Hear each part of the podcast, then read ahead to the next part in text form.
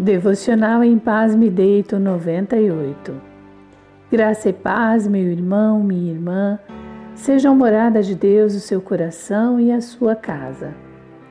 Novamente iremos meditar em um salmo de adoração, que também foi transformado em hinos de louvor ao nosso Deus. Cantai ao Senhor um cântico novo, porque ele tem feito maravilhas a sua mão direita e o seu braço santo lhe alcançaram vitória.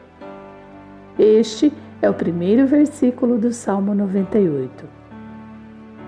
O salmista afirma também que Deus lembrou-se da sua misericórdia. Mas será que Deus se esquece de algo? Claro que a resposta é não, e conseguimos entender que se trata então de aplicar essa misericórdia, mesmo quando merecemos as piores consequências pelas nossas escolhas e atitudes erradas. A misericórdia de Deus é conferida a nós quando Ele ameniza os efeitos do nosso pecado e, por amor, deixa de dar-nos o castigo merecido.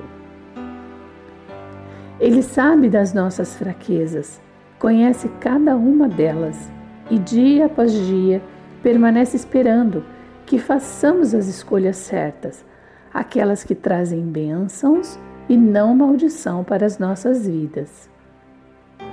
Como não amar e adorar a esse Deus? Como poderíamos deixar de exaltá-lo quando ele move o mundo inteiro por amor a nós? Oremos.